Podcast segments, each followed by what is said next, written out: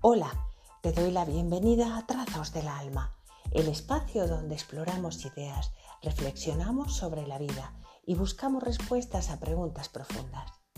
Soy María Salgado y estoy aquí para acompañarte en este viaje de descubrimiento. Prepárate para expandir tu mente. En el podcast de hoy quiero hacerte reír, o al menos un poquito, y para eso te traigo un monólogo que se titula Baños Públicos de Mujeres.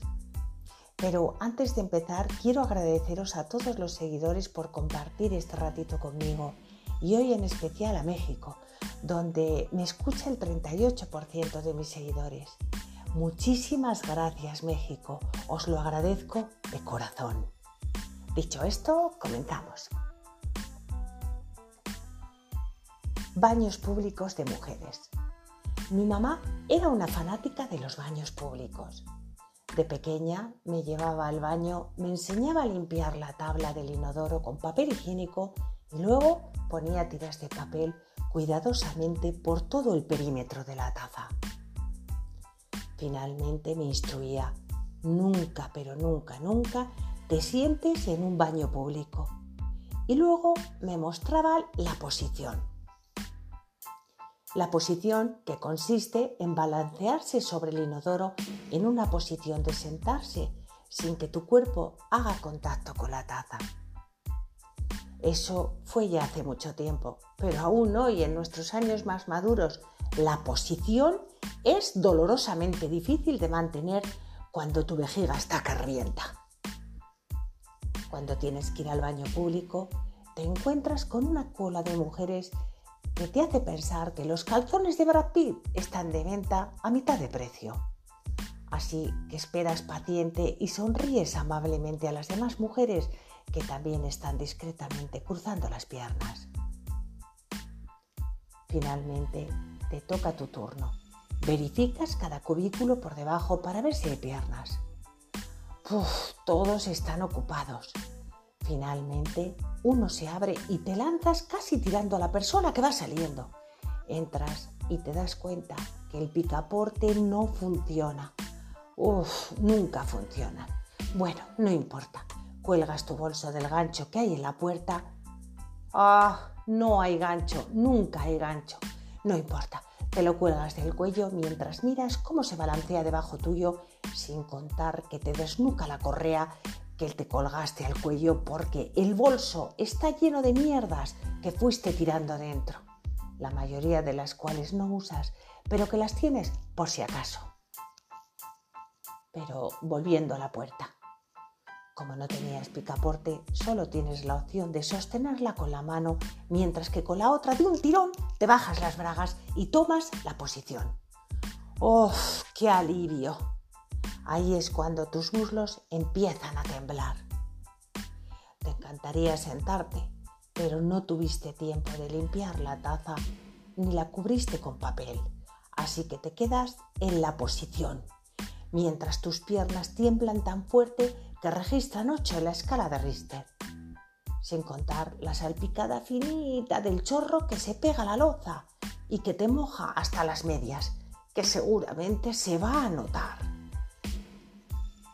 Para alejar de tu mente de esa desgracia, buscas el rollo de papel higiénico. Pero, joder, el rollo está vacío, tus piernas tiemblan cada vez más, ¿Recuerdas el pedacito de papel con el que te limpiaste hace un rato la nariz? Eso tendría que ser suficiente.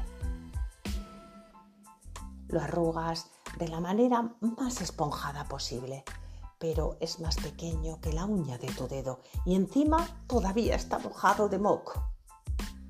En eso, alguien empuja la puerta de tu baño y como el cerrojo no funciona, recibes un tremendo viandazo en la cabeza y le gritas enfadada. ¡Ocupado! Mientras continúas empujando la puerta con tu mano libre y el pedacito de clines que tenías en la mano se te cae exactamente en un charquito que hay en el suelo y no estás segura de si es agua o meao. Y te vas de espalda y te caes sentada en el inodoro. Te levantas rápidamente, pero ya es demasiado tarde Tu culo ya entró en contacto con todos los gérmenes y formas de vida del asiento porque tú nunca lo cubriste con papel higiénico, que de todos modos no había, pero aun cuando hubiera tenido tiempo de hacerlo, no lo hiciste. Sin contar el golpe en la cabeza, el desnuque de la correa del bolso, la salpicada del chorro en las piernas y en las medias, lo que te conté, que todavía está mojada, el recuerdo de tu mamá que estaría avergonzadísima de ti si supiera, porque su culo nunca tocó el asiento de un baño público, porque francamente tú no sabes qué clase de enfermedades podrías agarrar ahí. Pero la debacle no termina ahí.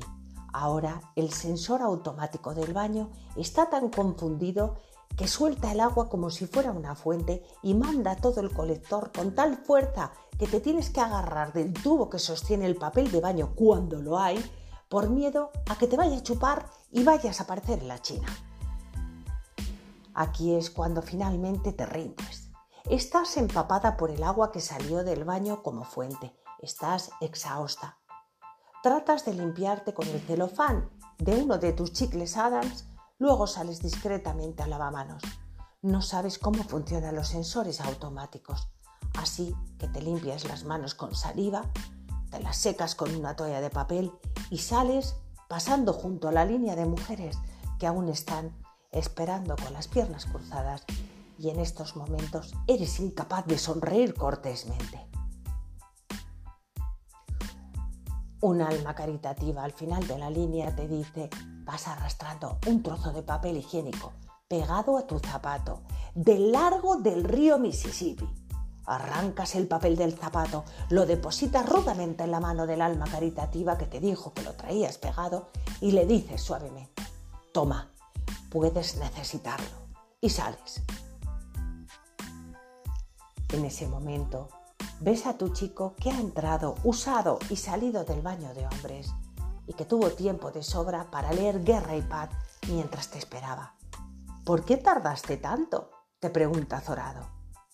Aquí es cuando le das una patada en los huevos y lo mandas a tomar por el culo.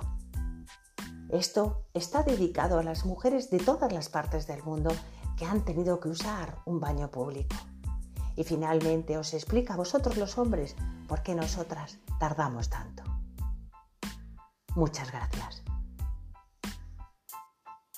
¿Te gustaría que compartiera más monólogos de humor? Dime, ¿te has sacado una sonrisa? Y para terminar, quiero agradeceros a todos por sintonizar este episodio. Espero que hayáis disfrutado. Me encantaría escuchar tus opiniones sobre este episodio. Si tienes alguna pregunta o comentario, no dudes en escribirme. Tus sugerencias me ayudan mucho y cada vez más a mejorar. Y si te ha gustado este episodio, no olvides suscribirte y compartir. Me ayudas mucho a seguir creciendo. Nos vemos en el próximo. Y recuerda, abraza tu luz y no la dejes apagar.